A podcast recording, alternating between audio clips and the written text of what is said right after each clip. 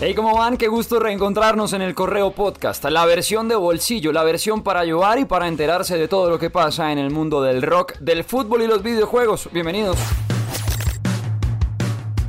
En el planeta rock estamos apenas intentando asimilar lo que fueron dos fechas increíbles, memorables y legendarias de Coldplay en Bogotá.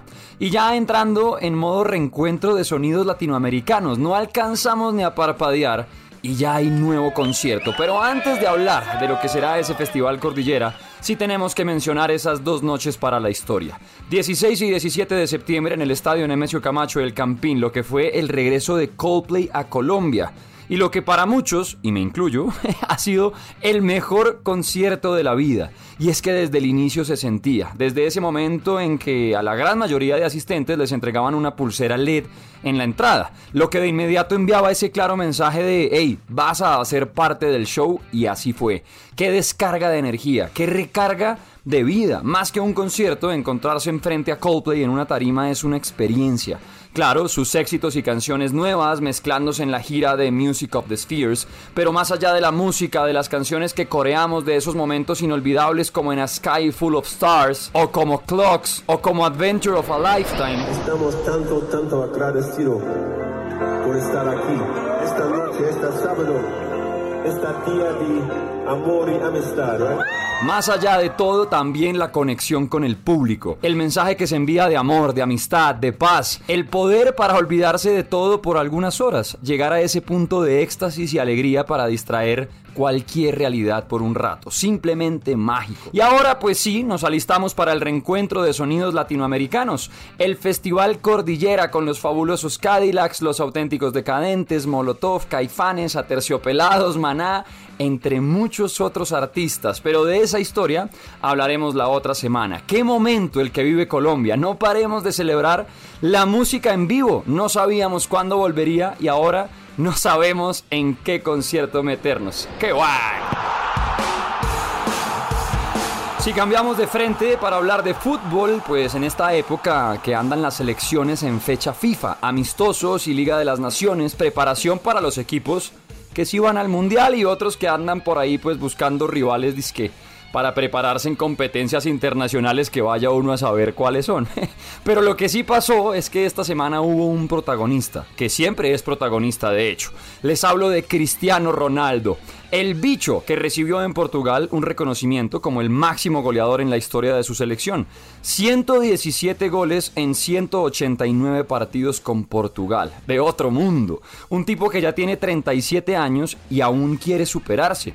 Y fue en ese reconocimiento, mientras Cristiano daba un discurso y recibía su galardón, cuando confirmó una noticia que a muchos nos alegra y es que no se va a retirar después del Mundial de este año en Qatar.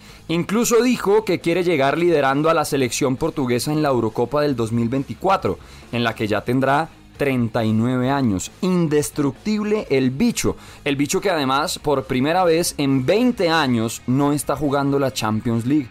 Es muy raro ver la competencia más importante de clubes en Europa y no ver a Cristiano Ronaldo. El Manchester United no alcanzó a clasificarse y uno de los mejores jugadores de la historia, para muchos el mejor de todos los tiempos, no está. Lo que sí es que todavía quedan varios años para que siga representando a su selección. Indestructible Cristiano Ronaldo, qué jugador, bicho.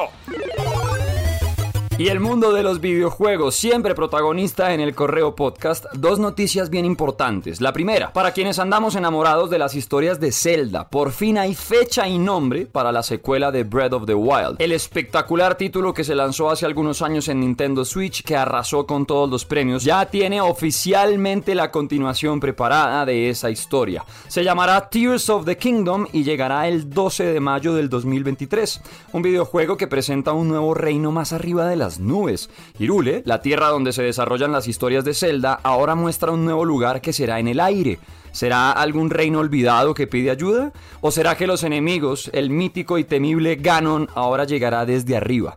Porque poco se sabe del argumento del juego, pero lo que sí contó Eiji Aonuma, quien se encarga del desarrollo del videojuego, es que se inspiró mucho en títulos como Red Dead Redemption 2. No por el viejo este ni los disparos, pero sí por el detalle y la cantidad de interacción que va a tener el jugador con el mundo abierto. Seguro será uno de los mejores títulos del próximo año. Desde ya vamos asegurando que se quedará con alguna de las medallas del podio y por qué no con el oro.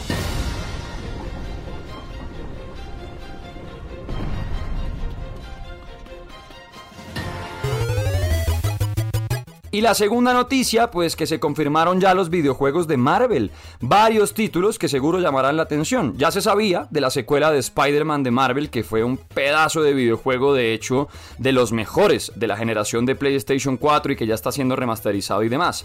Pero a ese videojuego hay que sumarle ahora el título de Wolverine 1. También un videojuego que se confirmó de mundo abierto y en tercera persona de Iron Man. También la mezcla entre el Capitán América y Black Panther. Va a haber un videojuego que pues tiene como protagonistas a estos dos héroes. Otro de los títulos llamado Midnight Suns y por último World of Heroes. Fechas están pendientes, lo que sí se confirmó es que no tendrán nada que ver el uno con el otro, como en las películas que hay que verse una para entender lo que pasa allá y las escenas post créditos acá, cada uno por su lado. Marvel ahora también con su propio universo en los videojuegos. Bueno, seguro, seguro que la van a estallar. Gracias por escuchar y recuerden activar notificaciones o descargarse la aplicación de Radioactiva para que nunca se pierdan la cita con el correo podcast. Nos escuchamos después del Festival Cordillera. ¡Qué fiesta la que se viene! Allá nos vemos, cuídense. Chao pues.